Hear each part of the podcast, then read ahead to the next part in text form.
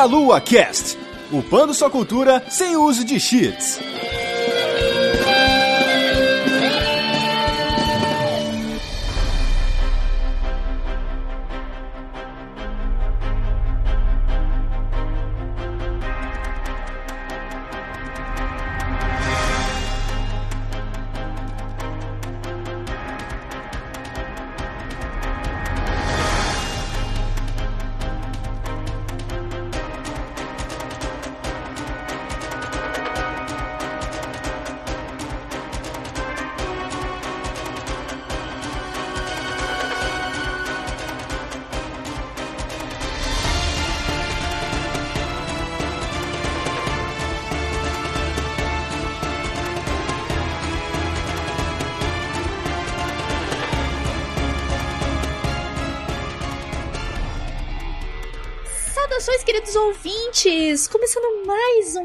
Cash, aqui é a Vanessa Reis e eu estou aqui com duas convidadas maravilhosas para falarmos de coisa boa, mas eu não vou falar ainda o que é.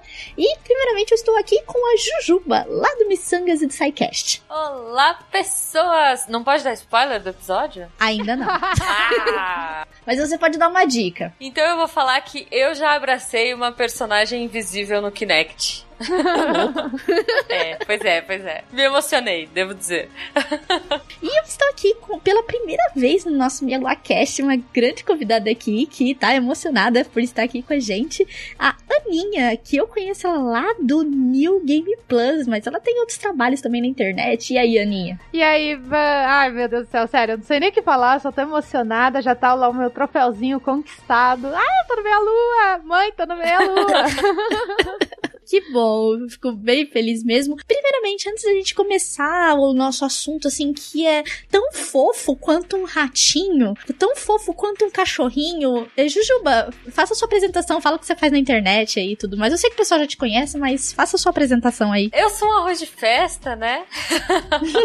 Bom, na verdade, eu trabalho no Portal Deviante. A gente grava desde o Missangas Podcast, porque Rara é Humanas, é o meu podcast de entrevistas lá com o Guaxa. Toda quinzena a gente tá lá com um convidado novo, um convidado diferente, inusitado, pra falar de coisas miçangueiras. E eu faço parte também do SciCast Podcast, que é um podcast de divulgação científica, de uma maneira divertida. Se você gostava do Bigman, você vai amar o SciCast. Então, estamos todos, inclusive o Meia Lua está lá no Portal Deviante também, né, Van? Exatamente, fazemos parte da família dos Laranjinhas. Vocês É podem escutar a gente no feed do Deviante, né? Família Deviante. Exatamente. Aninha, faça suas apresentações aí, conta o que você tá fa- fazendo na internet aí. Então, é, eu, né, além de contar piada ruim, ficar na live dos outros, eu também escrevo no newgameplus.com.br, faço análise, faço stream, e agora, né, tô nessa empreitada do meu canal, que é o youtube.com barra Ana Cruz Live. É isso, né, e vamos ver se vai dar certo aí, mas tamo, eu só,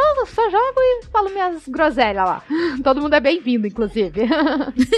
Muito bom. Feitas as devidas apresentações, todos os links para os canais e para os Twitter, eventualmente, delas estarão na descrição desse cast. E vamos pro assunto tão fofo e maravilhoso para esse cast. Mas antes, nós vamos para a nossa sessão de recados.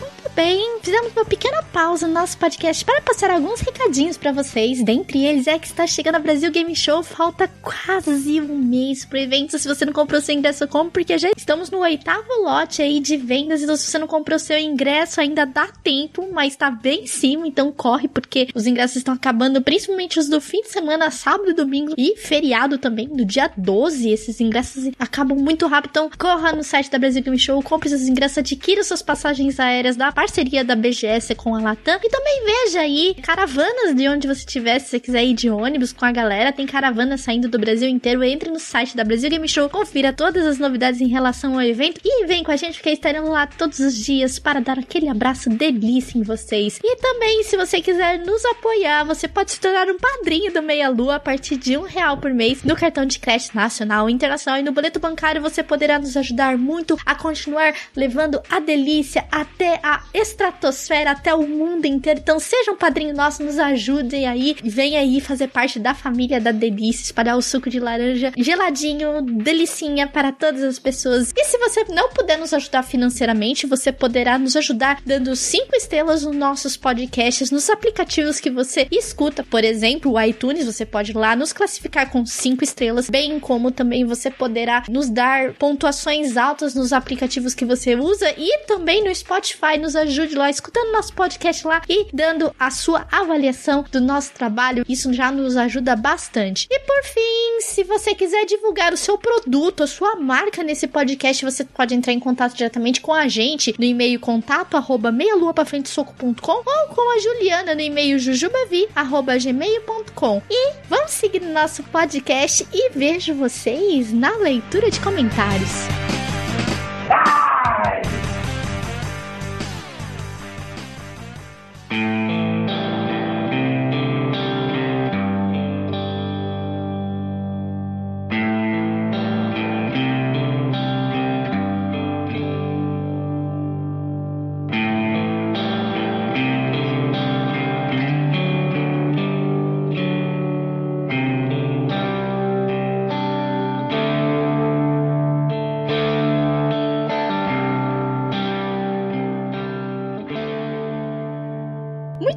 mas a gente não deu spoiler nenhum do nosso do nosso tema de hoje, mas era um tema que eu estava querendo há muito tempo trabalhar, mas como vocês sabem, nós já temos um cast gravado sobre o maior empreendedor dos últimos tempos chamado Walt Disney, cara, que trouxe uma franquia, trouxe uma empresa gigante que é dominadora do mundo. Ah, Só que a gente não vai falar da Walt Disney, porque a gente já tem um cast gravado sobre isso. Nós vamos falar dos jogos da Disney Melhor coisa.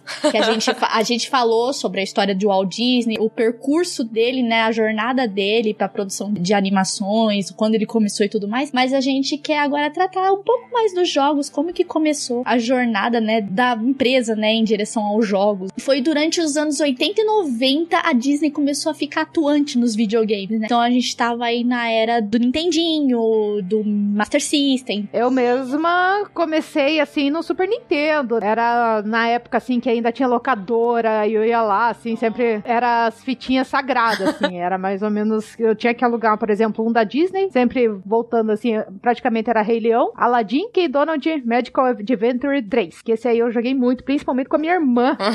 que a gente até ficava, nossa, zerando lá e tinha uns boss muito cabulosos, mas dá pra falar cada um aí por partes. Exatamente. É, na época, os jogos da Disney, eles eram produzidos pela... Porque a Disney, ela tem várias divisões, né? Ela tem a divisão da animação. E até hoje é assim, né? Então, a parte de jogos da Disney era dirigido pela Disney Interactive, que é conhecida como Disney Interactive Media Group, que também inicialmente como Walt Disney Internet Group.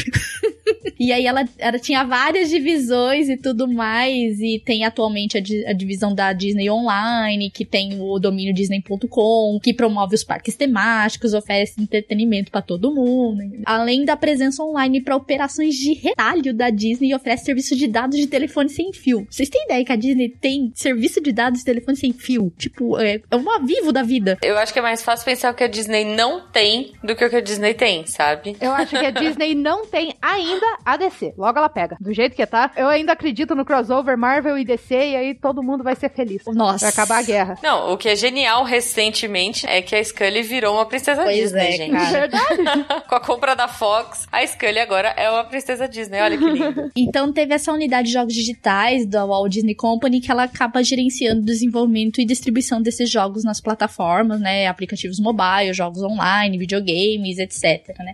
Mas nós vamos voltar a muito tempo atrás para contar um pouco da parceria com as empresas dos jogos, que isso é o que a gente tem que saber, porque querendo ou não, vocês acham tipo, ah, lançou para as duas plataformas, mas a coisa era um pouquinho complicada antigamente. E nós vamos começar pela Sega. Inclusive, nós temos um cast da Sega que foi gravado recentemente, se vocês quiserem, pode ouvir. Aí, o que aconteceu? Eh, Nessa época, tinha jogos que eram estrelados pelo Mickey, pelo Donald, pelo Pateta, pelo Tio Patinhas, entendeu? E jogos deles eram jogos de qualidade. E a gente percebe que a Disney, ela tinha um carinho a mais com as coisas da Sega. Não sei se vocês reparavam alguma coisa da diferença gráfica da Sega com a Nintendo na época, né? O que a Disney produzia com a Sega e o que a Disney produzia com a. Nintendo. Não sei se vocês já repararam isso. A minha referência infantil, na verdade, era só com a SEGA. Porque, tipo, eu, meus primos todos tinham Mega Drive. Então, assim, muito depois, um dos primos surgiu com o Nintendo 64. Mas até lá, toda a minha experiência infantil foi SEGA e da SEGA eu já pulei pro PlayStation. Então eu não tive, nem comparei. Assim, eu vejo as polêmicas de hoje em dia, mas para mim sempre foi SEGA. Já o meu é o contrário. Eu fui a, assim, Nintendo, né? Eu tive o Dynavision na época,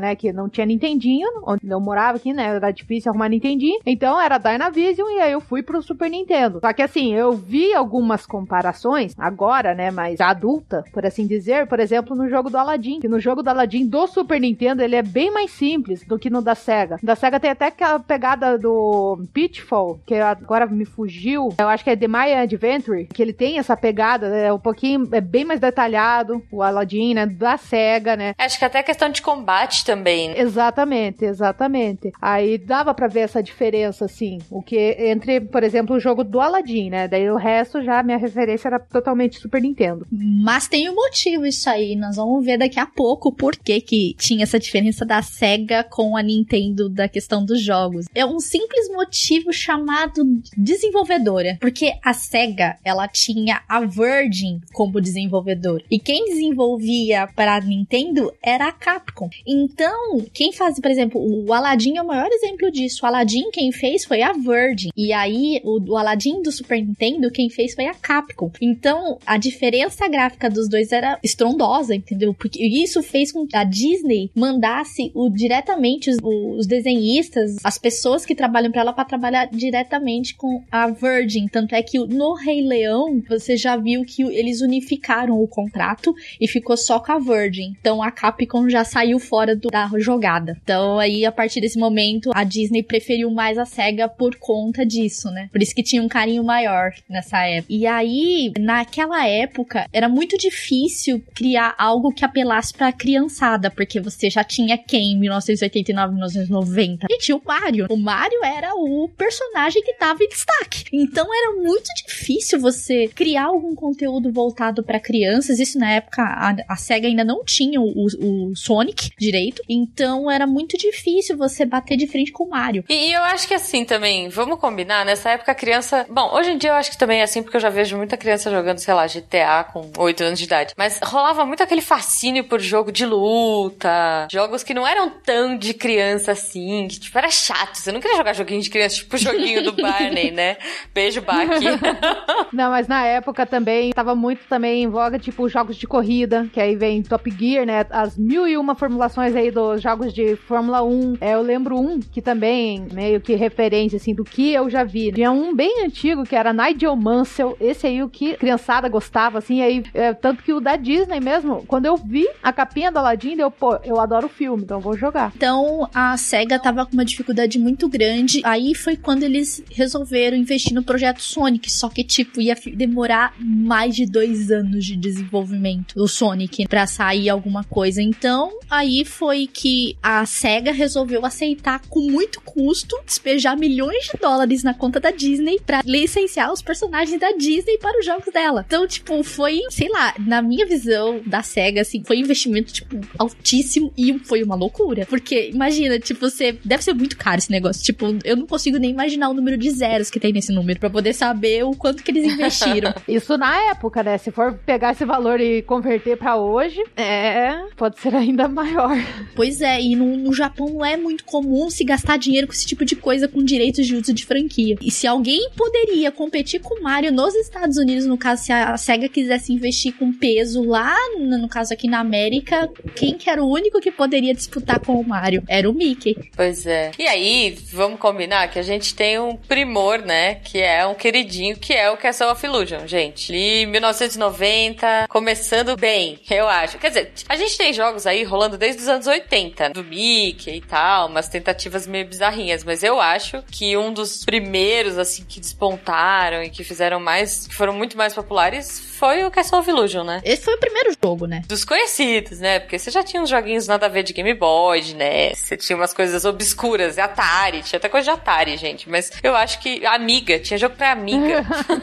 Mas eu acho que um dos, um dos primeiros nomes que a gente pode pôr aí como uma coisa mais comercial e foi um marco, imagino que para todos nós aqui, foi o Castle of Illusion. Ah, foi a equipe de animadores da Disney. Não foi nem da, no caso, junto, né, com a empresa responsável, foi, mas foi os animadores da Disney que foram e o melhor time de programadores da SEGA para poder fazer o Castle of Illusion. O Castle of Illusion foi feito da SEGA, SEGA of Japan, né? Foi Sim. Pela SEGA japonesa. Acabou, moço, é, assim como a Nintendo teve como surpreendente na época, Super Nintendo que eu digo, né, o Donkey Kong Country, né, que ele foi um, uma coisa que ninguém esperava para um console como Super Nintendo, naqueles gráficos 3D, tudo, foi assim, que eles fizeram com Cast of Illusion foi incrível, foi sensacional, para um console da época de 16 bits, cara. E foi o cartucho mais vendido, um dos mais vendidos da época. Digo mais que é jogável até hoje. Até hoje você olha as fases da água, principalmente a trilha sonora de Donkey Kong, eu acho que pra mim, dos três, assim, não tem uma música assim que eu, eu escute e depois, não vontade de jogar. Já vem aquela referência. Aqueceu o coração falar de Donkey Kong também. Não, Disney. É, mas voltando pra Disney, lógico, né? Mas é sempre, sempre dá pra falar, né? Sempre tem que falar de Donkey Kong, não adianta. Não tem como, né?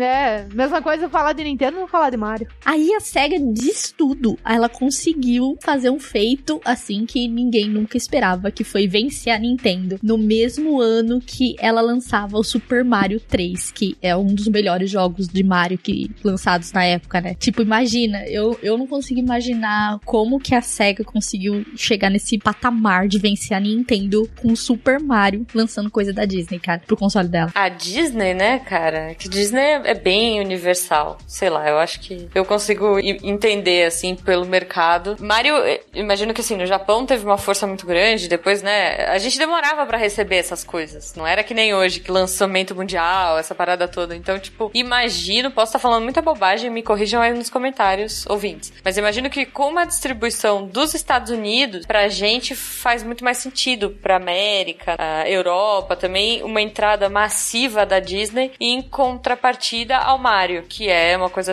do Japão e tal. Então eu imagino mais essa questão de mercado, que tem sido uma estratégia mais fácil, entre aspas, da, da Disney entrar em mercados ocidentais. Sim, e assim como eu mencionei no cast da SEGA, que a SEGA, ela queria entrar com força na América, né? Mas ia ser muito difícil pra ela, então ela esse investimento que ela fez pra que ela conseguisse emplacar na América, tanto é que o Mega Drive, ele foi muito mais vendido aqui na América do que no próprio Japão. O berço dele praticamente foi lá, né? E ele teve uma maior receptividade aqui nas Américas. É uma doideira, cara. É uma doideira. É a mesma coisa, às vezes, por exemplo, tem alguns jogos que. Eu vou pegar, por exemplo, Pokémon, que é a minha franquia que eu, eu sou apaixonada. Lá no Japão, vou pegar os números do anterior, acho que Sun Moon. Sun Moon, ele vendeu lá em torno de 2 milhões e 500 mil cópias no Japão. Sabe quanto que vendeu aqui nas Américas? 7,9 milhões. É, mas é por escala também, né, gente? Pô, mano, mas olha o tanto de gente que mora lá, cara. Então, assim, eu vejo que eles estavam de olho nas Américas pra poder fazer esse tipo de trabalho, de tentar emplacar de toda forma o jogo aqui, e deu certo, cara, porque Mickey era uma coisa muito, muito querida pra cá, né? Não só o Mario, o Mickey era muito querido, porque você via muita coisa do Mickey, você via caderno do Mickey, você via estojo do Mickey, o sonho de toda criança, e não digam ao contrário de mim, o sonho de todo mundo aqui é ir pra Disney. Ah, não, sem dúvida. É até hoje. Até hoje, até cara. hoje, até hoje, até hoje. Eu tô com 32 anos e quero ir pra Disney. Cartinha da, pra Xuxa. Quem não quer? Cartinha pra Xuxa era que eu quero ir pra Disney. Quem não quer, né, gente? Eu quero ter dinheiro. Ah, você quer ter dinheiro pra ir pra onde? Eu quero ir pra Disney. Eu posso estar com 50 anos, mas o sonho é ir pra Disney, cara. Eu queria ir todo ano. Meu sonho é ir todo ano, pode? Eu Pega junho, julho, que é verão, né? Ah, eu, pra onde eu vou? Ah, eu acho que eu vou pra Disney dessa vez. Ah, mas o meu sonho é ir pra Disney e ir lá nos brinquedos lá que é o Dumbinho voador lá. Esse é o sonho da minha vida, voar no Dumbo. É fofo. E o Dumbo e o tapete. Tem o tapete também. Tem o tapete do- também. do Aladdin. É muito legal, divertido. Como deu certo o projeto da SEGA com a Disney, esse não deu certo com a Nintendo, eu vou explicar mais pra frente o porquê não deu certo. Teve um motivo. é um motivo estranho, mas eu vou contar depois. E aí o que aconteceu? Como teve esse sucesso todo com a SEGA, então eles a SEGA resolveu seguir em frente com o projeto. E aí, como os estúdios japoneses eles estavam ocupados com outros projetos, aí terceirizou a produção do jogo Fantasia. Não sei se todo mundo assistiu o filme, mas o filme é bonito, mas o jogo foi um lixo. o jogo foi um lixo. Eu não joguei. Fantasia eu não joguei, cara. Era de Mega Drive, né? Sim, era no Mega Drive. Pô, eu não Também não. joguei. Eu tinha. O meu protetor de tela era o Mickey Feiticeiro. Ficava enchendo de água, assim, era bem da hora. Eu tinha medo desse filme, pra dizer a verdade. Eu assisti quando criança e fiquei meio perturbada, assim, com o filme. Eu não sei. Hoje, né, eu vi que era besteira, mas acho que o Mickey, na hora, assim, que ele fazia as magias e água e não sei o que, eu achei que a qualquer momento aquilo lá ia me atacar e eu ia morrer. Ô, louco.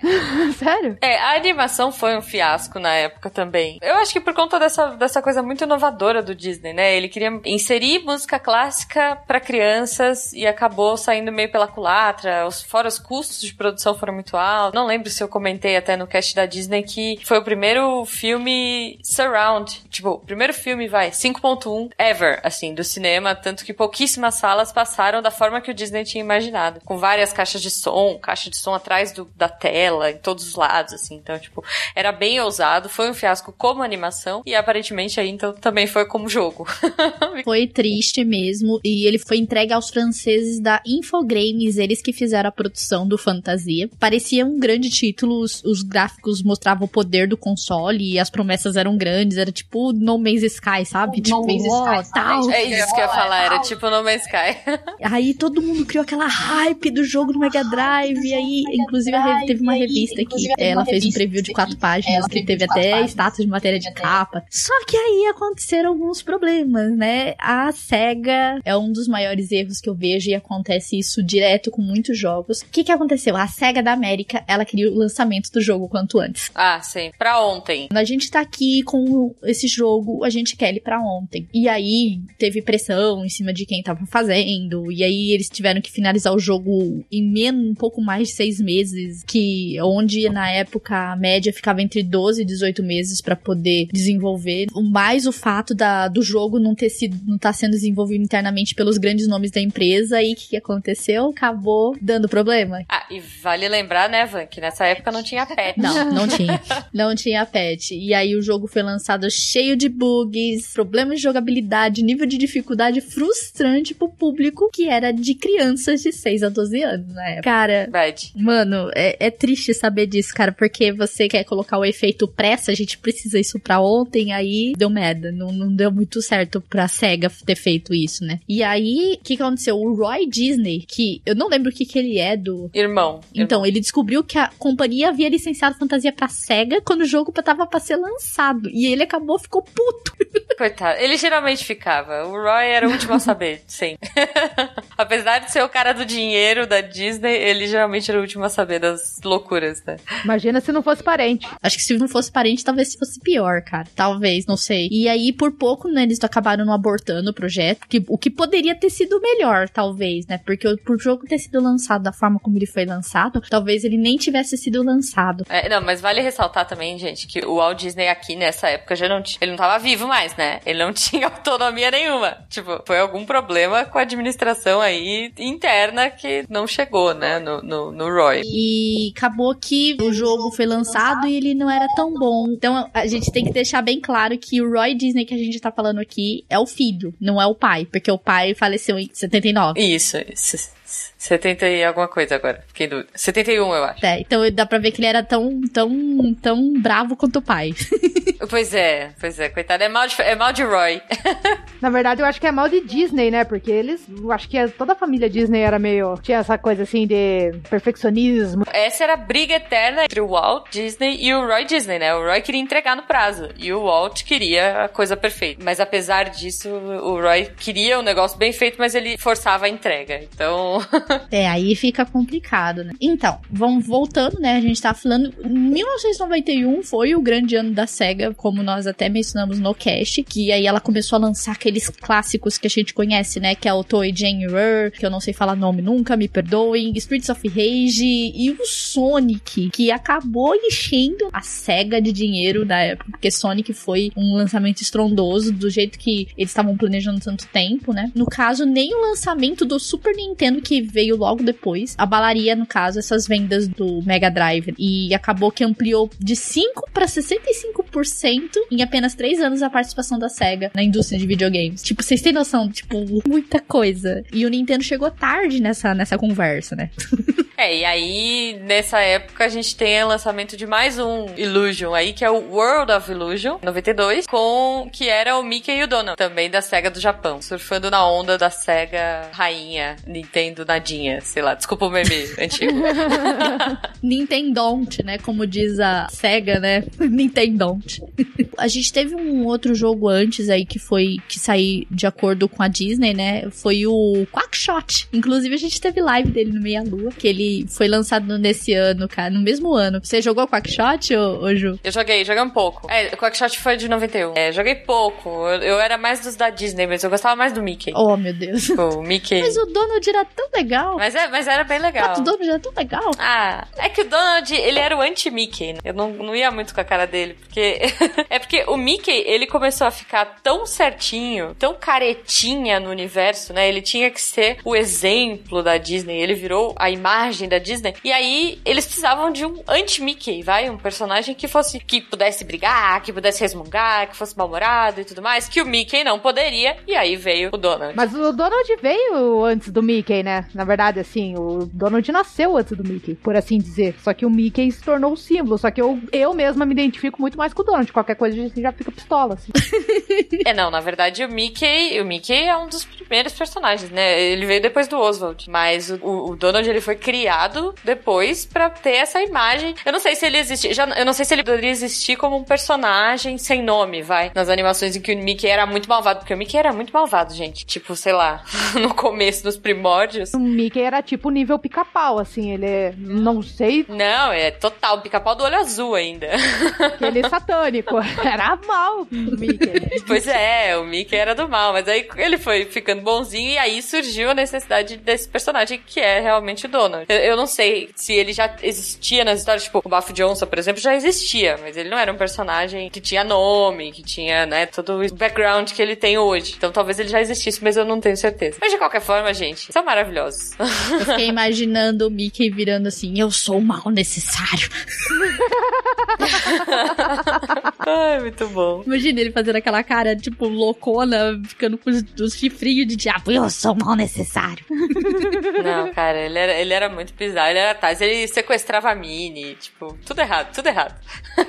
e então esse jogo, voltando ao Quackshot, incluía elementos de aventura, coleta de itens, e foi muito bem elogiado. E a galera gosta muito de Quackshot. Ele foi muito bom pra, pra SEGA, isso. E aí, com o sucesso do Sonic, na época, aí a Disney começou a deixar de ser importante. E foi bem triste. Apesar disso, em 92, né, lançou o World of Illusion, que foi o último jogo a sair dessa parceria, né? No caso da SEGA com a Disney. Que aí era, o que nem a Ju falou, era um jogo do Mickey e do Donald, e tinha fase de desafios diferentes para cada personagem, tudo, de modo cooperativo, dois jogadores, e, tipo, para quem tinha os, o console, era uma experiência, assim, muito boa. E, né, no caso, pra Disney, como era início da década de 90, tipo, pra ela foi excelente, porque foi lançadas animações, né, aquelas animações que marcaram a geração, que foi Pequena Sereia, A Bela e a Fera e Aladdin. E aí, a Disney tava no auge com esses filmes, né, e acabou que muita gente gostou. Sim, porque Pequena Sereia 89, né, era final ali dos anos 90. Sim, as crianças sabiam de cor as músicas, tipo, A Bela e a Fera até hoje, cara, eu sei de cor todas as músicas, cara, começa a cantar, ah, Bela e a Fera, tal, já começa a cantar junto, já sai girando pelo salão, assim, coisa mais linda, todo total, mundo. Total, total. Né? É, até hoje. Até hoje, cara. E aí, como a SEGA, ela tinha essas licenças de personagens, ela acabou lançando, é, dividindo no caso, os jogos para vários estúdios. Então, Pequena Sereia, Bela Fera, tudo, e o Aladdin, né? Aladdin. Que foi o jogo que teve mais sorte. Porque Aladdin já foi da Virgin, né? Sim. Ah, quer dizer, o Aladdin do, do Mega Drive, a gente tava falando. Aladdin bom. Sim. Porra. Não, não. Aí vamos brigar porque o da Super Nintendo também era muito bom. Pô, você tinha a opção, você tinha a opção de pegar todos os cristalzinhos vermelhos e ainda fazer o finalzinho especial. Naquela época, nem pensava que, nossa, dá pra fazer o 100%, né? Hoje seria platinar praticamente. Mas na época, pô, eu adorava o Aladdin do Super Nintendo. É, eu gostava do Aladdin Mega pra ver os bandidos. Bandidos não, né? Na verdade eram os policiais, sei lá, os guardinhas andando no fogo. Vocês lembram disso? Lembro. Eles ficavam pulando, né? Segurando a pé, né? é muito bom, cara. Então a gente teve essa divisão de estúdios e foi quando Aladdin foi parar nos programadores da Virgin Games. Gente, procurem no YouTube aí se vocês querem dar uma pesquisada sobre a diferença. Tá na abertura, gente. Abertura do jogo. Colocou o cartucho, ligou o console. Pesquisem no YouTube, gente, aí vocês, nossos queridos ouvintes. Pesquisem a diferença de aberturas dos dois jogos. Vocês já vão ver a Virgin e a Capcom. Sendo que os jogos saíram no mesmo ano, né? Tipo, tudo igual. Não, mas a versão da Mega Drive era muito mais detalhada, assim. Até na, no próprio Aladdin mesmo, que dava pra ver o rosto do Aladdin no, da, no do Mega. Já no, no, Super Nintendo era só dois pontinhos e seja o que Deus quiser. No caso, a Virgin, ela teve um carinho muito maior, né? Ela teve também a questão dos animadores da própria Disney também envolvidos, né? Na né, do Aladdin, né? Pro Mega Drive. Bem, é só ver o Rei Leão, né? Que foi a Virgin que fez, né? O Rei Leão, pra mim, eu acho perfeito. Tanto a música, é, os gráficos, tá certo? Tem algumas partes assim que só de lembrar já começa a vir a raiva. Tinha muito mais cuidado mesmo, assim. Por exemplo, da Capcom, né? Antes do Aladdin, e daí o Rei Leão veio com a Virgin e, nossa, a parte do cemitério de elefantes, assim, tudo detalhadinho, tudo bonitinho, assim, você via, eu, nossa senhora. É, e eu acho que mais que isso, né? Uma das cenas que, assim, pra minha infância foi tipo, meu Deus, explodiu a minha cabeça, que foi é, o estouro da manada de gnus. Nossa.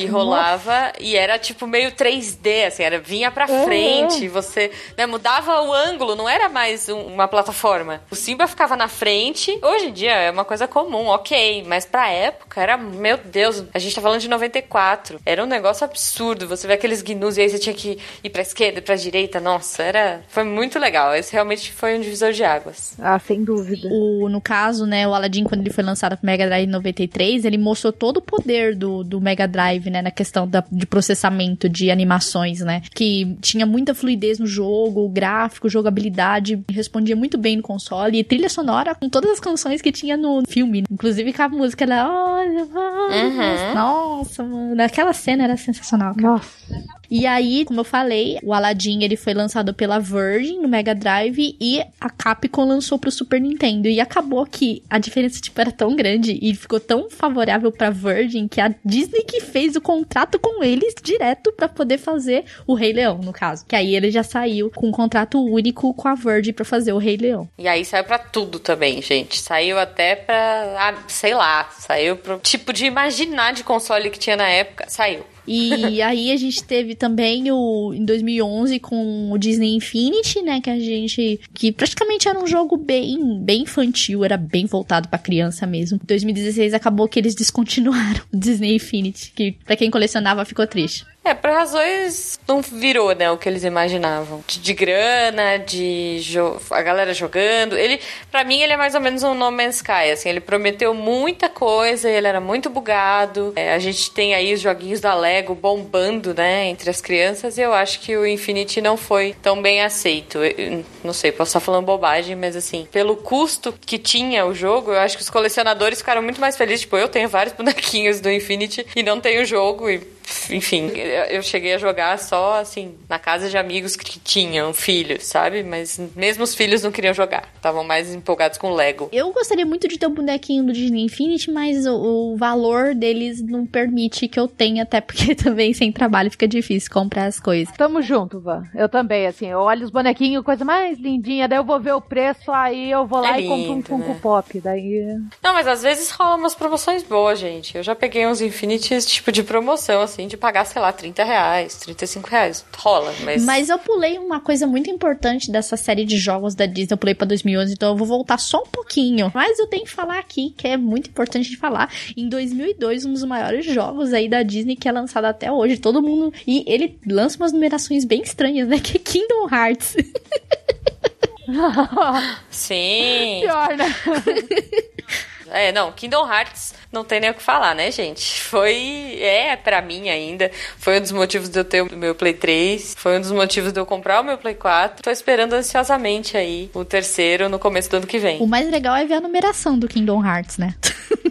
Não, mas aí você esquece, né? Assim, é Kingdom Hearts, ele ele tem uma ordem muito bizarra de ser jogado, né? Hoje em dia, graças aos compilados que eles lançaram aí, a gente consegue ter um pouco melhor, porque tipo, você tem que jogar, se você jogar um e partir pro dois, você já vai perder muita coisa. Porque o problema dele foi que ele teve tipo plataformas diferentes e não saiu para todas, e a história é confusa porque é Japão, então tem uma ordem bem bizarra, eu não vou saber dizer agora, mas tem. Tipo, depois procurem aí um esquema para você jogar e entender um pouquinho melhor dessa história. Mas independente de entender ou não, Kingdom Hearts é maravilhoso. Mistura o mundo da Square com a Disney, né? O que é muito legal, né? Demais.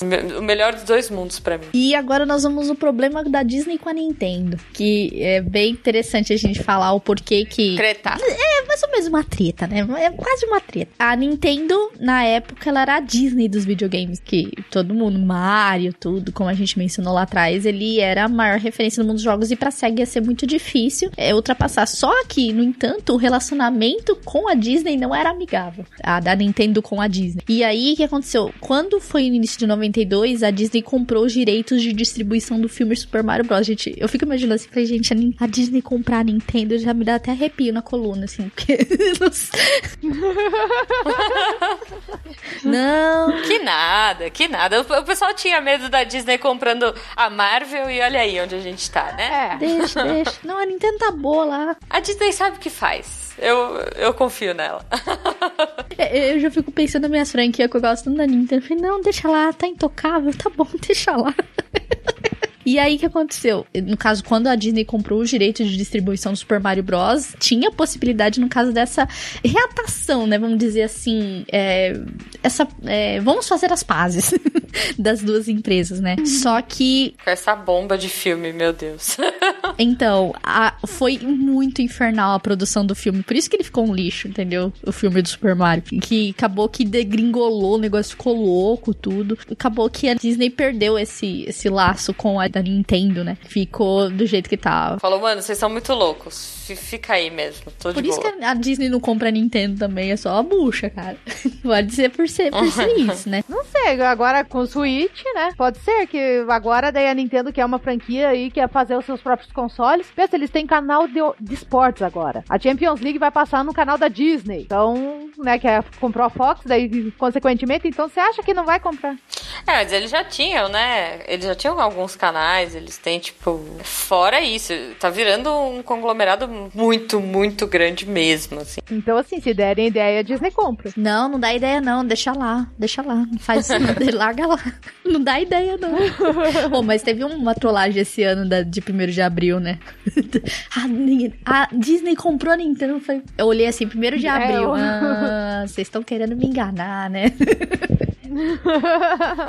Porque inclusive abriram um fórum na Wall Jogos, cara, que o pessoal achava dessa compra, mano. Nossa, cara, é acabar. Mas agora, gente, nós vamos falar que é o tema absoluto. A gente fez um resumo da história da Disney com os jogos, né? Que a gente vê hoje ela só com Kingdom Hearts, praticamente. O resto dos jogos dela, ela não lança pra console, assim. Ela, você vê na, mais na internet essas coisas. Pelo menos de cabeça, eu não me lembro dela ter lançado outros jogos mais recentes fora Kingdom Hearts. Pelo menos eu não lembro. Ah, tem alguns, mas não, não tão grandes. Pode chegar lá. assim. Tem muita coisa musical, tipo Just Dance, sei lá, Disney Singer, as franquias de Disney, sei lá, Hannah Montana, essa parte de séries da Disney que são muito fortes. A própria Pixar tem bastante coisa sendo lançada aí pra criança. Tem um que foi lançado em 2014, não faz muito tempo, que era só pra. da Harmonix, a mesma que fez Rock Band, que é o Fantasia Music Evolved. Não sei se vocês chegaram a ver. Não, não, Não. Cheguei Era a tipo ver. um jogo, um jogo musical que você meio que regia a música, mais ou menos como no Fantasia. Putz, é muito louco. É um jogo muito louco, gente. Eu não tenho Xbox, assim, eu acho que é uma das minhas tristezas.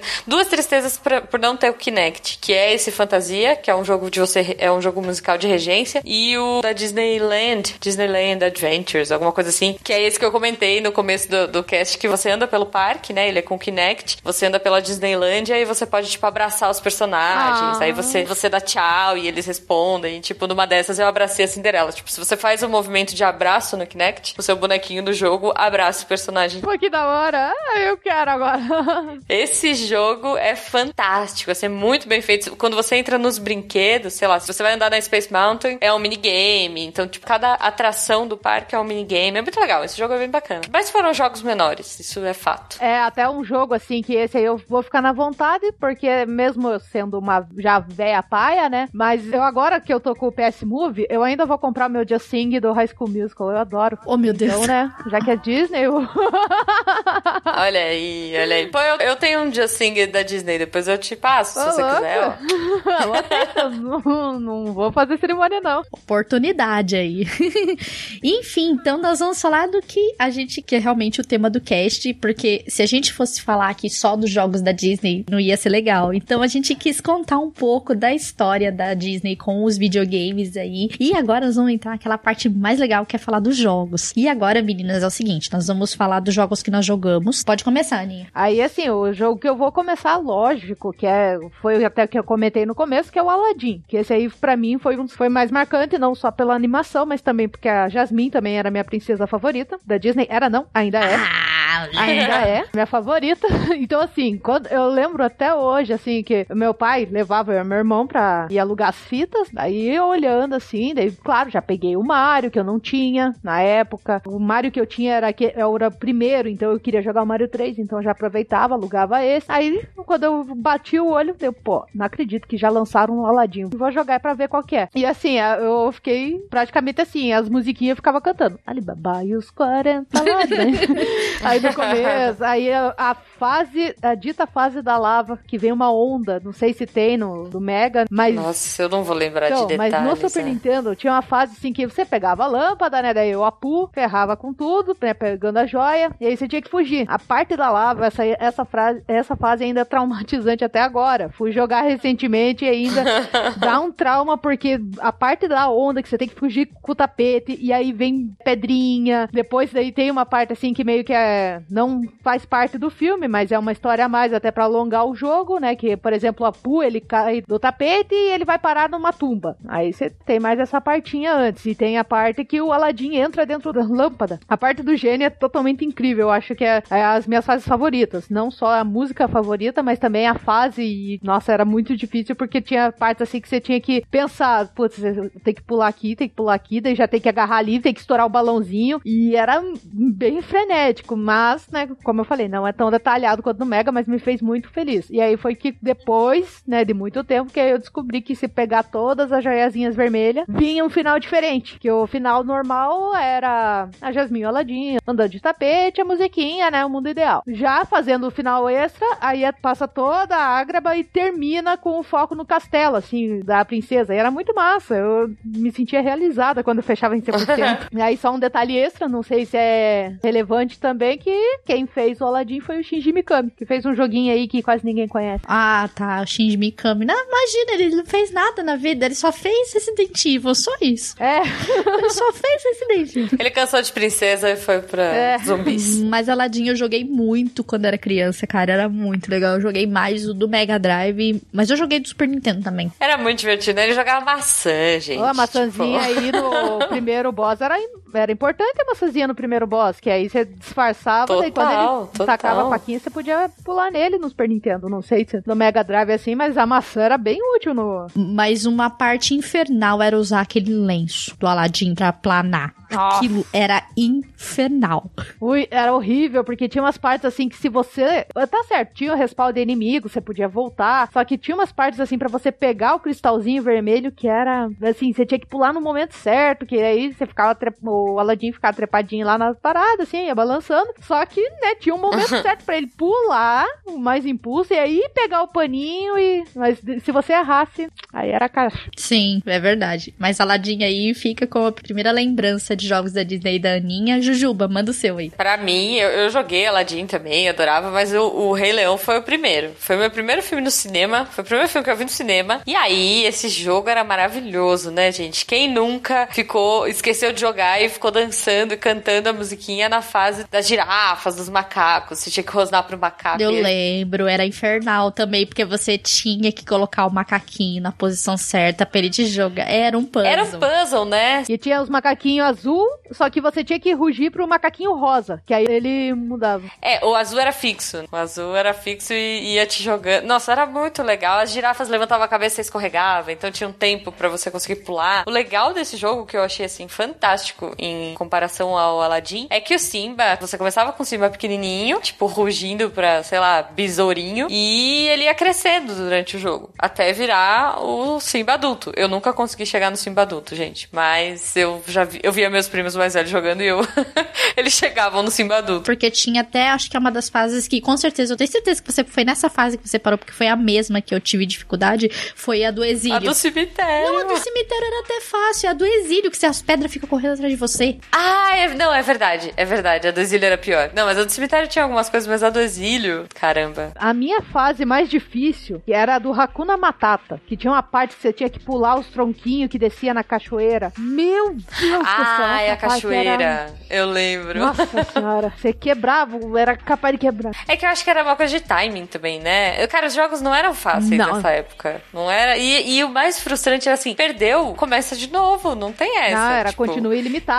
E a paciência, e a mãe chamando pra almoçar e desligava a chavinha, né? tipo, gente, a gente tinha essas. Você não podia desligar o videogame, não tinha. Eu não lembro se esse tinha código para você voltar na fase e tal. Não, a única maneira de continuar era pegando os solzinhos, que aí era continue. Aí, mas você voltava, ah, daí você é pegava é os continue, o, o solzinho, daí você poderia continuar. Mas eu lembro do Scar, né, que era o último boss, e aí eu ficava Nossa, batendo nele, último batendo, boss. batendo, e que porra que esse filho da puta não morre. Desculpa, não pode falar palavrão? Pode, não tem problema. Qualquer coisa eu já peço perdão.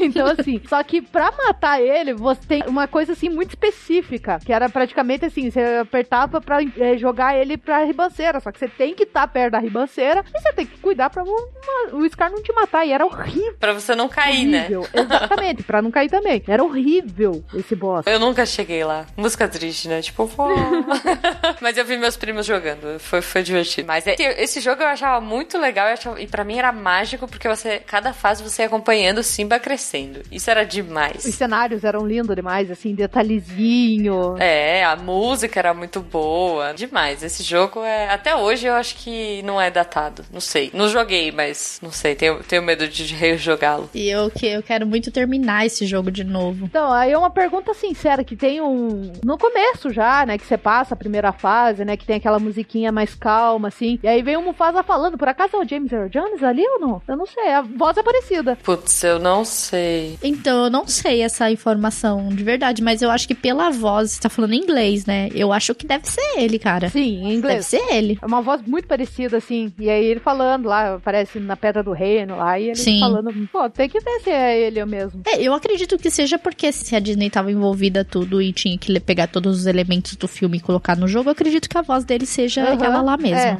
De repente até um trecho do filme, né? Não que ele tenha falado falas exclusivas pro jogo. A fala no filme também. E é a mesma, mesma tonalidade, por isso que veio minha dúvida. Deve ser a mesma fala. Minha vez, e eu vou falar desse joguinho porque ele é muito engraçado, porque ele você tem duas formas de terminar ele. que é o Cast of Illusion.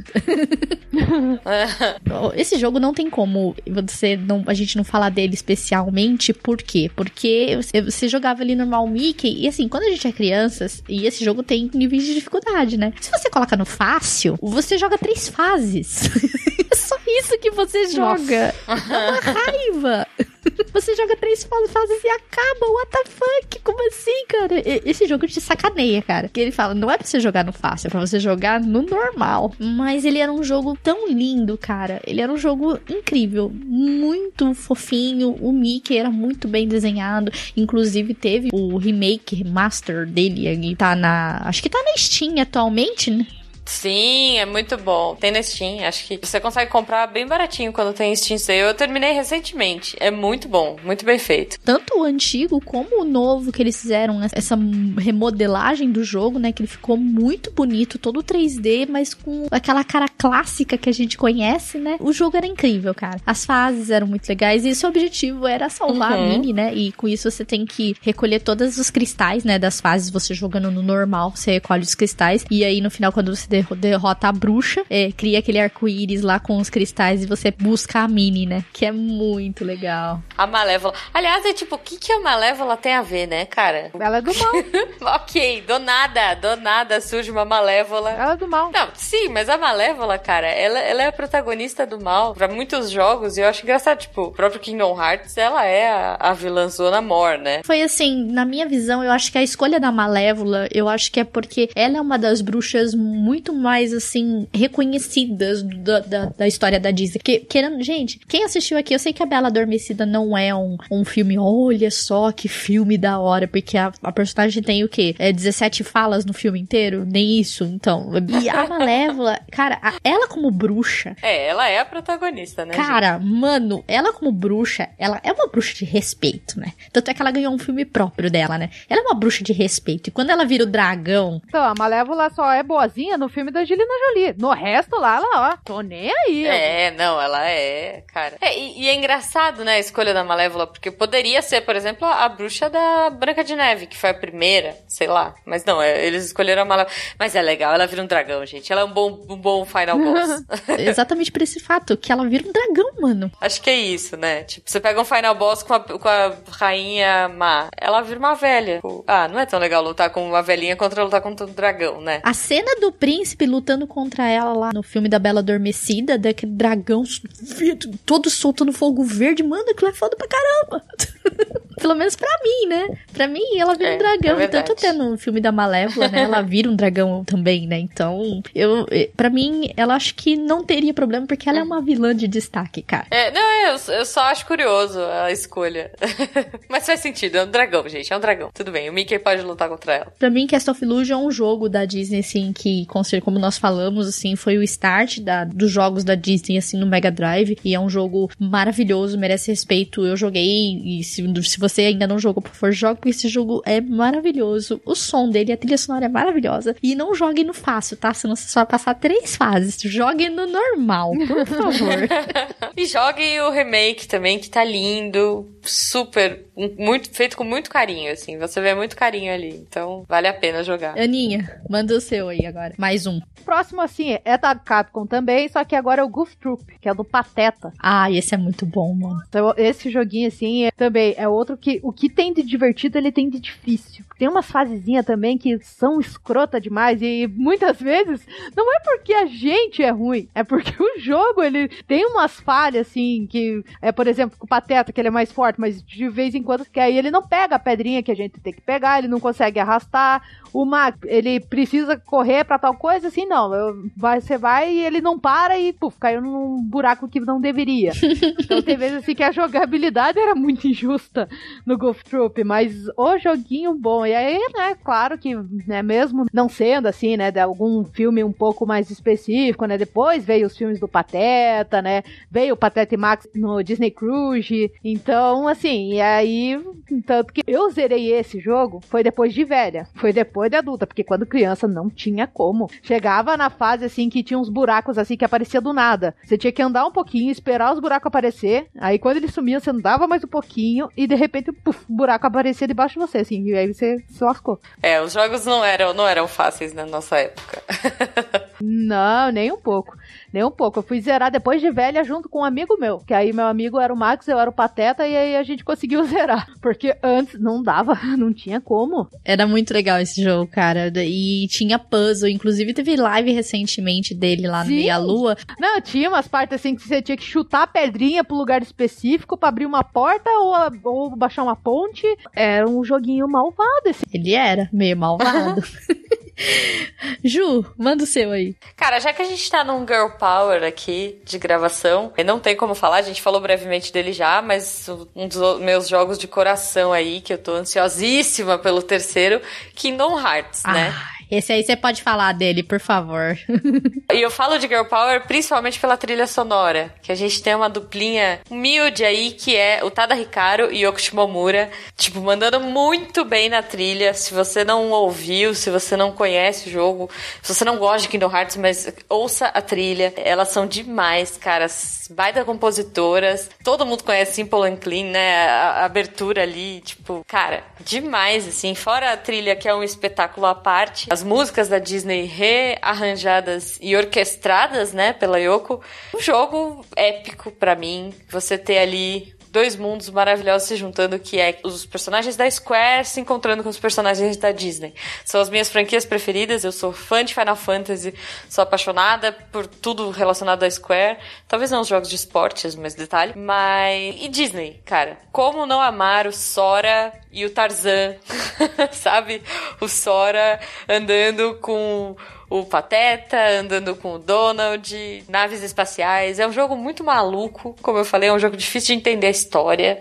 São muitos conceitos, todos os vilões ali, mais uma vez a Malévola sendo o pivô aí da treta toda, sequestrando princesas, total, mundos afora, né? Então, acho que uma das coisas mais legais do Kingdom Hearts é você poder viajar e visitar esses mundos com personagens da Square. Então, sei lá, você no primeiro você é o Sora, é um menininho que tem uma chave e essa chave tem o poder de abrir ou fechar mundos aí. Então, você vai pro mundo do Tarzan você vai pro mundo da Alice. Eu, particularmente, não gosto de spoilers dos mundos que rolam. Então, por exemplo, o Kingdom Hearts 3 que vem aí, eu tô vendo pouquíssima coisa. Já tomei alguns spoilers aí de que mundos virão. Mas para mim o legal é isso, é você descobrir, puxa, de repente você tá no mundo de um personagem da Disney que é muito legal e você pode, sei lá, side quests, resgatar os 101 Dálmatas. tem muita coisa legal. Kingdom Hearts é um jogo apaixonante. Tem muitos Kingdom Hearts, como a gente falou. Olha, até agora nós temos lançados de Kingdom Hearts 12 jogos, sendo que um dos que eu acho maravilhoso, recentemente a gente teve remix, né? Lançamentos de remix. Então eu tenho o 1.5 que tem alguns jogos, tem o 1, o Chain of Memories, se eu não me engano. A gente tem o 2.5, que são mais alguns jogos, e aí saiu um que eu achei genial. O nome é 2.8 Final Chapter Prologue. Nossa, meu Deus. Ok. saiu pro Play 4, exclusivo. E agora vem, em 2019, no começo de 2019, a gente tem aí o Kingdom Hearts 3. Gráficos incríveis, jogabilidade incrível, mais mundos explorados aí para todas as plataformas. Então, se você tem Xbox One, fique feliz que você vai poder jogar aqui no Hearts. Mas, se você acertou nas gerações de consoles, olha a polêmica, você jogou Kingdom Hearts aí desde o começo, né, do PlayStation. Cara, que jogo lindo, que trilha bonita. História difícil, mas muito legal também. Fica aí a minha menção de jogo favorito. E eu só quero dizer que no novo Kingdom Hearts vai ter o Ralph, que eu sou fã dele, cara. Do oh, Ralph spoiler. da oh, Vanellope. o Ralph Bom, Vanellope. Eu estou fugindo dos mundos, eu não sei. Ah. Desculpa, meu, é porque do lançamento dos Eu imagino que vai ter Frozen. Imagino que vai ter Frozen porque foi um fenômeno, né? Mas assim, eu só vi alguns gameplays de jogabilidade, mas eu não quis ir atrás, porque eu acho que hoje em dia os trailers e teasers e afins acabam um pouco com a experiência de jogabilidade. Não sei o que, que vocês acham. É, depende do jogo, né? Tem jogo que entrega bastante, tem jogo dependendo, não fala nada, mas a maioria, 90%, vamos dizer. Eu, eu tava até discutindo esse, esses tempos atrás o Mario, Super Mario Odyssey. Se algumas coisas do jogo não tivessem sido reveladas em trailer, quando você jogasse, teria uma experiência muito mais legal. Não sei o que vocês acham. Talvez. Mas, por exemplo, se eu não soubesse que eu poderia pegar o chapéu e domar, sei lá, não sei que palavra usar aqui, tipo, que eu posso incorporar qualquer coisa, eu acho que isso, se eu, se eu jogando descobrisse isso, seria muito legal, sabe? Entendi. A hora que você assume o dinossauro gigante andando pela tela. Pois é, cara, eu quero ver, mano, o dinossauro, mano. Então é, mas é, você viu isso no trailer e para mim estragou a experiência. Então, tipo, eu sou dessas loucas que tendem a não ver quando é um jogo que eu quero muito, eu não vejo nada a respeito, assim, só imagens e olhe lá ainda com um pouco de É, eu fiz cuidado. isso com God of War. Também não vi muita coisa até pra não estragar. É, então, cara. Pois é, eu acho que hoje eles estão entregando demais. Enfim, agora eu vou falar a minha indicação aqui. Que eu adoro esse jogo. Que ele é muito legal, cara. Ele foi pro Super Nintendo, que eu acho que é o Disney Medical Quest, mano. Ai, Nossa, gente, adoro. Esse jogo, cara, é muito legal. Você pega as frutinhas e sai atirando as frutinhas, que pega a frutinha, tudo quase É legal. maior que o Mickey, mano. Inclusive, foi até o 3, que é muito legal o 3, porque você troca de roupinha. No 1 também você troca. Mas tem o, o Pato Donald, né? Você joga como segundo play. É muito legal porque o, Mickey, ele veste uma armadura todo de cavaleiro, usa aquele, aquele cetro com, que parece um punho, sabe? O, o Donald não, o Donald é um barril, mano. E no Medical Quest 3 é, tem uma diferença, assim, por exemplo, do Donald, ele é meio que um gênio da lâmpada, só que assim, as mangas tá tudo é, maior do que ele, ele é mais vadinho lá. O Mickey não, já é. Ah, eu sou mágico, eu sou mágico aqui, eu sou bonitinho, né? Então, nossa. É, então. E era legal a experiência co-op com ele, né? Você jogar com um amigo com ele era muito massa, porque cada um era um diferente do outro, cada um auxiliava o outro em determinados momentos quando precisava. Mas você jogar sozinho também dava certo, não teria problema. Mas jogar em dois era muito mais legal. Porque, por exemplo, tinha a fase de água, quando o, o Donald vestia aquela a armadura dele de, de barril, é, o, o Mickey podia ir rolando em cima dele, você ia andando levando o Mickey Uhum. no barril. É, Era muito, muito bom, legal, nossa. cara. Esse jogo é muito lindo. Era fofo. Era muito fofo, cara. E também o, o cenário também você tinha interação, que, por exemplo, você encostava em, em naquelas. é, eu não sei dizer se é dente de leão, umas sementinhas verdinhas e ela grudava e acabava diminuindo sua velocidade ou prendendo você no chão, sabe? Era muito legal a interação com o cenário, os boss eram muito bonitos. Enfim, esse jogo, quem não jogou o Disney Medical Quest, por favor, joga, Joga. porque esse jogo é lindo, é maravilhoso, gente. Recomendadíssimo aqui. E vamos pra última leva antes das nossas menções honrosas, última leva de jogos que nós estamos indicando. Depois a gente vai falar outros aí que a gente for lembrando na, na última parte. Aninha, seu último jogo. Então, daí, como você já comentou, né, daí do Medical Quest, né, inclusive do 3, que também foi meu favorito, daí eu vou então aqui né, mudar, só que pro Toy Story, também do Super Nintendo. Ah, do Super Nintendo. Eu joguei do Play. Primeira fase, do quarto do End, assim, esse aí também foi um outro jogo que me marcou demais, principalmente por causa da dificuldade, pra variar um pouquinho. Não, que tinham fases assim que era até tranquilo. O problema é quando você começava a avançar, aí saindo do quarto do Andy, né? No caso da casa do Andy, por exemplo, no Pizza Planet, tinha uma parte assim que você não pegava, podia andar direto. Você- como você tava disfarçado lá com o copo, né? Aí você tinha que andar um pouquinho, via alguma criança, você já puf, baixava. E senão era perder vida. E se você perdesse a vida e todos continue, você começava lá do início. E assim, o gráfico também é, ajudava muito, porque era, lembrava muito o filme. O filme, querendo ou não, é do que? 96? Não vou lembrar agora, mas o filme. Então o gráfico era bem parecido. As partes finais, assim, lembrava muito o filme. Por exemplo, quando você tá com o Buzz, assim, você tem que pegar as pilhas pra você ir guiando, né? Até pra você chegar no carro lá pra dar o final do game. E era muito bom o Toy Story, mas eu sofri bastante, principalmente por causa da dificuldade. E é outro que eu também zerei depois de adulta. Quando criança eu não consegui. Quando criança eu não consegui, era frustrante. Eu ia lá, alugava a fita, aí como era só três dias, né, de fim de semana, aí era lá eu na segunda-feira devolvendo com um gostinho de derrota. Frustrada, né? Tipo, Ju, manda o seu aí, seu último jogo. é, eu vou recomendar um jogo de 3DS. Olha só, eu não sei, eu acho que pouca gente jogou, não sei se vocês chegaram a jogar, mas eu sou apaixonada, tipo, eu sou a louca desse jogo, que é o Disney Magical World. Tem o 1 e o 2. Esse jogo foi lançado em 2014. Ele é tipo um Animal Crossing, mas da Disney.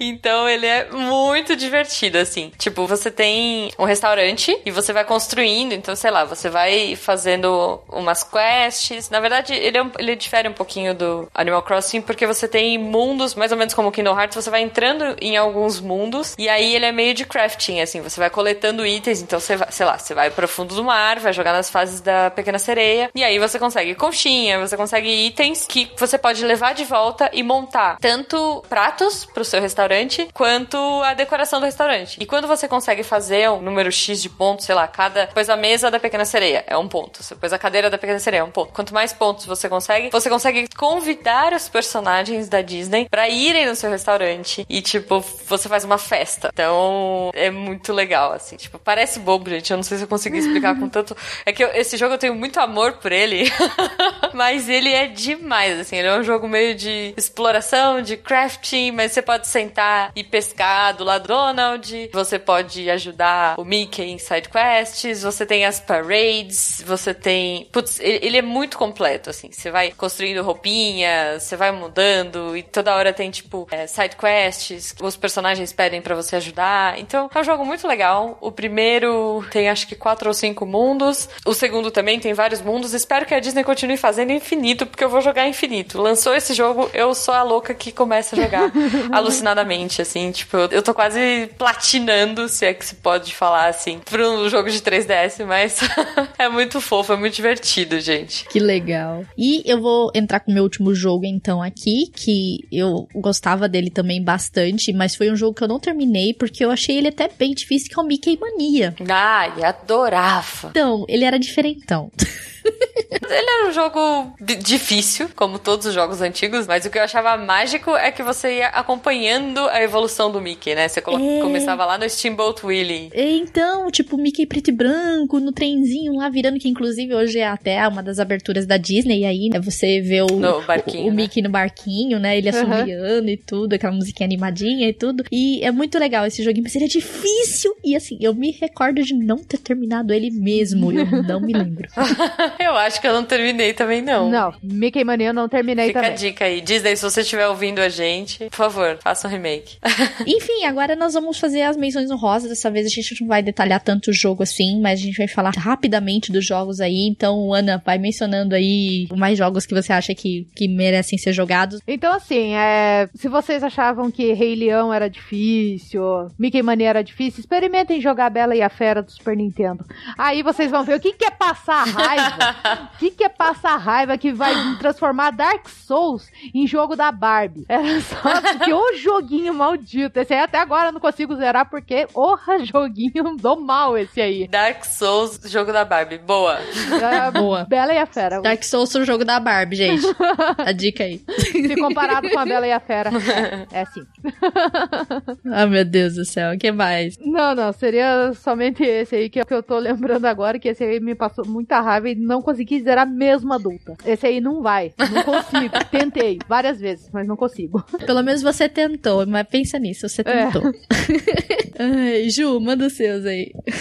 Eu acho que a gente não pode terminar um episódio desse sem citar dois marcos aí. Epic Mickey, que eu acho que foi um jogo incrível, e um jogo que. Um grande marco, na verdade eu falei dois marcos, não, é um, é um grande marco, que foi Epic Mickey ser lançado em 2010, se não me engano, que foi quando finalmente a Disney conseguiu de volta, depois de muito custo, muito choro e muito dinheiro, o personagem Oswald. Então, o Epic Mickey tem esse marco na história, né, da Disney, dos jogos, enfim, de tudo que virá em sequência aí, vamos esperar o que, que o Oswald vai aprontar. Mas a Disney conseguiu recuperar esse personagem. Então, o Epic Mickey é muito legal porque você consegue jogar com. No Epic Mickey 2, eu tenho certeza. No primeiro eu não lembro se você joga com o Oswald. Mas eles recuperaram o coelhinho tão querido e o primeiro personagem oficial da Disney. Então eu acho que é um jogo, fora ele ser lindo e divertido de jogar. Ele saiu pra Wii, se não me engano. Não sei se saiu pra outro console na época. Mas Epic Mickey é muito legal, muito divertido. Eu sou uma fã dos joguinhos de dança, Disney Singets aí da vida. Total. E cara, é, é muito divertido. Todos os Disney, né? Tinha Dance Dance Revolution da Disney, Just Dance da Disney. Acho que todos os jogos musicais da Disney são válidos. Tinha um, inclusive, de DS que eu acho que era da Pequena Sereia. Você cantava no DS. Mas esse é bem obscuro e eu não vou lembrar o nome, assim. Caramba, esse é obscuro mesmo, porque eu não nem conheço É, cara, ele é bem bizarro, assim. Uma outra menção rosa rápida, Toy Story 3. Esse, esse aí eu quero jogar ainda. Cara, ele era muito legal porque ele era pra Play... Play 3. E o legal é que, assim, tipo, se você foi no parque da Disney, né? Se você for no brinquedo do Toy Story, tem alguns minigames dentro do jogo que são exatamente os joguinhos que você joga no parque, que é um que você fica tirando e tal, um tiro ao alvo. Então ele é muito significativo. Eu acho ele demais, assim. Fora que ele é extremamente divertido e bonitão de jogar. O próprio da Disney que eu falei, Kinect Disneyland Adventures, que era pra 360 e que você jogava com o Kinect e andava e tal, aquele jogo que eu já citei. E eu sei, eu tô falando muito, desculpa. pra terminar, eu queria deixar uma menção rosa bizarra e nada a ver, que eu nunca joguei, não tive vontade nenhuma de jogar, que era o jogo da Hannah Montana, que também é da Disney, né? Enfim, são aquelas franquias aleatórias da Disney. Mas eu queria muito, muito, muito o PSP da Hannah Montana, porque ele era tipo lilás. Era lindo. Então, assim, eu não tava nem aí pro jogo, mas era o único. E você tinha que comprar o bundle, que era tipo o jogo da Hannah Montana que vinha com o PSP Lilás. Eu não tive. Se você ouvinte tem esse, esse PSP, me manda uma DM. Arroba Jujubavi, tá? Então eu vou pras minhas últimas menções honrosas aqui. Como eu não joguei tantos jogos da atualidade da Disney, então eu vou voltar lá pra trás. Eu vou mencionar Quackshot, que é o jogo do Pato Donald, que tem aqueles elementos de exploração e ele é muito massa. Que se você não jogou, jogue, porque ele é muito legal. Tem o jogo do Tico e Teco, mano. Chip and Dale Rescue Rangers. não É lembro. muito divertido de jogar. Verdade. Eu lembro desse jogo. Era de uma série ainda, né? Que tinha o desenho, né? Tinha, tinha o desenho na Tinha, Globo aí. tinha, que eu adorava. que tinha o joguinho também. Era o Tico e Teco e os Defensores da É. Lei. Nossa, Acho que era esse a série que tinha. Ah, é- eles eram meio detetives? Era esse? Não, tô viajando. Era. Eu acho que era, Era esse esse, mesmo. do- dos detetives. É esse mesmo. Nossa, muito bom. Também teve Pocahontas, que também chove de reclamação por conta do jogo. Eu achava chato. É, Então, muita gente achava chato, mas eu achava legal pra questão dos espíritos animais, que você, tipo, você virava pra correr, tinha aquele de voar, pra saltar. Eu achava legal, assim, só essa parte, mas o jogo ele é meio chatinho. o jogo era chato. Ele era chatinho, mas só essa parte era legal. A Maui Mallard em Cold Shadow, que era o Donald Ninja, que era muito legal também, muito Nossa. divertido. O DuckTales. Nossa, DuckTales. Deus, era é muito bom. verdade. Eu esqueci completamente. É muito bom, muito bom. E eu não podia terminar esse cast sem falar de DuckTales, porque DuckTales foi um desenho que eu mais assisti na minha infância, cara. E como eu era fã. Nossa. E- só que, né, fizeram um remake, não é pra gente, é pra criançada atual. Não, adoro, adoro remake, cara. Principalmente porque o Tio Patinhas é o David Tennant, meu querido e amado Doctor. Então, cara, não tem como não gostar. Oh, meu Deus. Enfim, gente, essa foi a história da Disney com os videogames. Espero que vocês aí que estejam nos ouvindo tenham gostado muito desse cast. Se a gente esqueceu de falar algum jogo, vocês podem, por favor, deixem os comentários de vocês aqui. Com certeza, tem jogo infinito. Nossa, a gente tem. Olha, deve ter jogo que a galera jogou aí, eu não tenho a mínima ideia do nome. Esses são os que eu os lembro. Muito obrigada a Jujuba pela participação no cast. Obrigada, gente. Desculpa qualquer coisa aí pela empolgação, que Disney é, é complicado, né? Se você quiser me xingar aí, E pra esse cast não tinha como eu não chamar você, porque você é fã da Disney, cara. Não tinha como você não estar aqui, cara. pouca coisa. Não, é, e se você quiser trocar ideia, ou me xingar, ou a gente negociar aquele PSP é, da Hannah Montana lá, arroba Jujubavi, por favor. E Aninha, sua linda, obrigada por você ter aceitado o convite pra estar aqui no cast, no Meia Lua, pra falar um pouco de Disney aqui. Espero que você volte mais vezes também. Poxa, sério mesmo, eu até. Na hora que você me convidou, eu, caramba, meu Deus do céu, não acredito, eu me sinto tão importante agora. Então, assim, foi uma honra enorme ter participado do podcast, assim, que eu já admiro, já ouvi, escuto direto. Então, assim, só tenho a agradecer, mais nada. Só agradecer mesmo e ainda pra falar da Disney que, né, tá no coração de todo mundo. Exato. Eu queria ter o seu react na hora que eu mandei, viu? Quer gravar um cast com a gente? Com certeza que eu fiquei assim, quê? Ah, meu Deus do céu, eu vou participar do podcast Meia Lua! E, gente, joguem os jogos da Disney, mesmo os antigos, os novos, enfim, do jeito que você gosta de jogar, nos emuladores, nos consoles, enfim, porque eles trazem muita nostalgia pra gente, muitas lembranças boas de quando a gente era criança e passava a maior parte do nosso tempo na frente da televisão jogando no nosso canal 3, em qualquer console que seja. Bons tempos. É verdade. E até o próximo cast. Beijo! Beijo, galera. Alegre.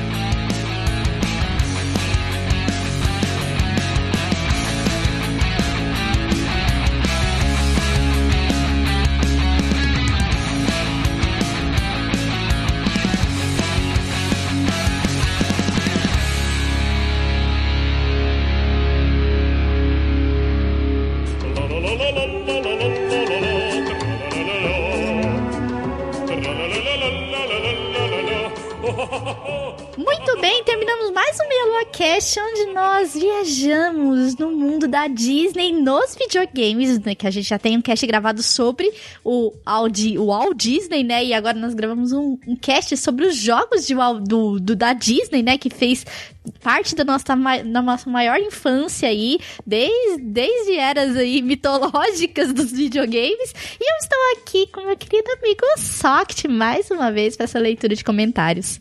E aí, pessoal? Muitos Goofy Troop na vida de vocês? e ele foi mencionado, hein?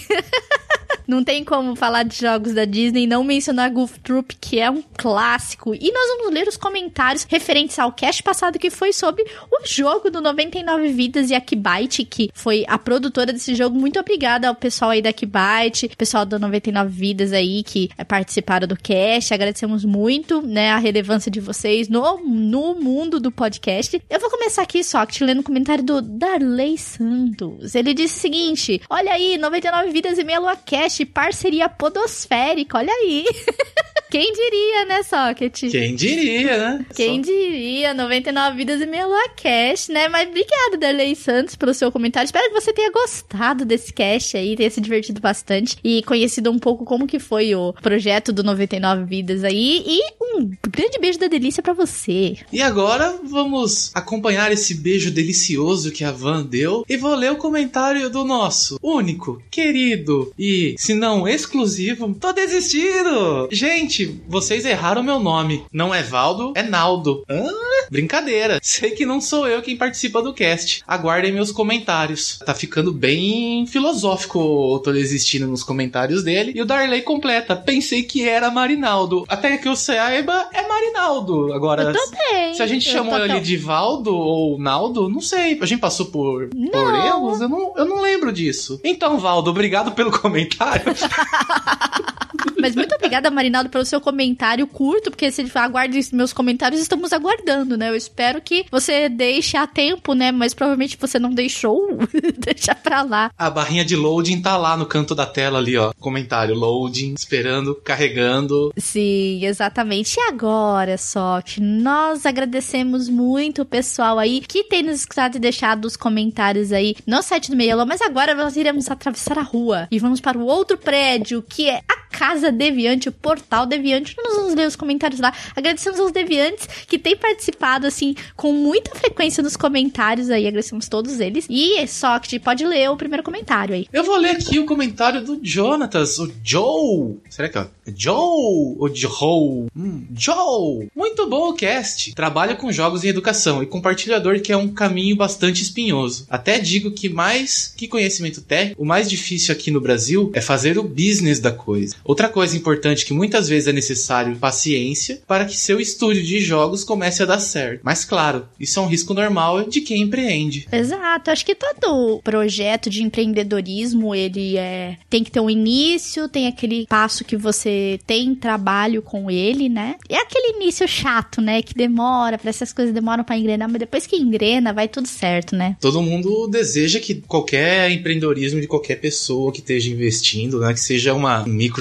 micronegócio, qualquer coisa, na verdade, né, dê certo, né? Porque você está investindo seu tempo, seu dinheiro, você quer mostrar ou vender algo muito bom, né? Sim, exatamente. Não é espinhoso, mas a gente tem que tirar os espinhos do caminho. Exato. Mas muito obrigada aí ao Jonathan Joe pelo comentário. E eu ler por último aqui pra gente encerrar com chave de ouro o comentário do Gui Castro. Ele disse o seguinte: Olá, delícias. O cast dessa semana é uma prova que a podosfera é grande e ao mesmo tempo pequena. Apoio a mídia como posso, contribuo com uns, divulgo e em especial comento e baixo e ouço cada segundo. Acompanho alguns dos casts de jogos, mas sou da velha guarda, então no meu agregador estão Meia Lua, 99 Vidas e Pouco Pixel, cada um com o seu estilo e informações diferentes, mas com um ponto alguns em comum. Gente apaixonada pelo que faz, generosos, nos dão seu tempo, recursos e companhia, bom humor, de forma divertida nos alegram toda semana. Em troca, dou os meus ouvidos semanalmente para ouvir vocês e, como dito, contribuo como posso. Em especial, não há concorrência e citar um ao outro só nos leva a aumentar cada vez mais a nossa lista. Foi assim que aconteceu comigo. Gostar de cinema me apresentou o Rapadura, me levou a 99 Vidas, que me apresentou o SciCast. cast, que me mostrou Costelas e o Meia Lua. Aí me apaixonei por vocês, hehehe. Desde que chegaram aqui no portal, não parei de ouvir. Por isso que disse que a podosfera é grande, grande em qualidade, paixão e humor, e em principal diversidade. Dá para ouvir de tudo, aprender de tudo com seriedade, humor, religiosidade, ceticismo, ciência e até conspiração. É por isso que disse que a podosfera é pequena. Quando alguém pede uma colaboração, uma participação, uma citação entre os casts, quando dá, ela acontece. Sei que há muito trabalho envolvido, tempo, suor e lágrimas, mas a paixão é maior. Desse lado aí em produzir, desse lado aqui em ouvir fielmente vocês. Sobre o jogo 99 vidas, aproveita que agora tá barato, gente. Eu já comprei o meu, é divertido e vale a pena. Além de ser engraçado e uma grande homenagem aos jogos antigos, vai render boas gargalhadas. Nossa, aqui eu fico muito feliz de ler um comentário como o seu, assim, que realmente é isso que acontece, né? A gente faz esse trabalho com muito carinho, com muito amor, é, senta, exige bastante tempo, dá trabalho fazer isso aqui. Às vezes, às vezes uma coisa simples como a gente faz aqui, que eu chamo só que a gente for fazer uma leitura de comentários, é um trabalhinho, é um tempinho que a gente tá aqui sentando para conversar, para trocar uma ideia, a gente interagir tudo com vocês. E quando você monta pautas e faz tudo isso, mano do céu, mas é assim,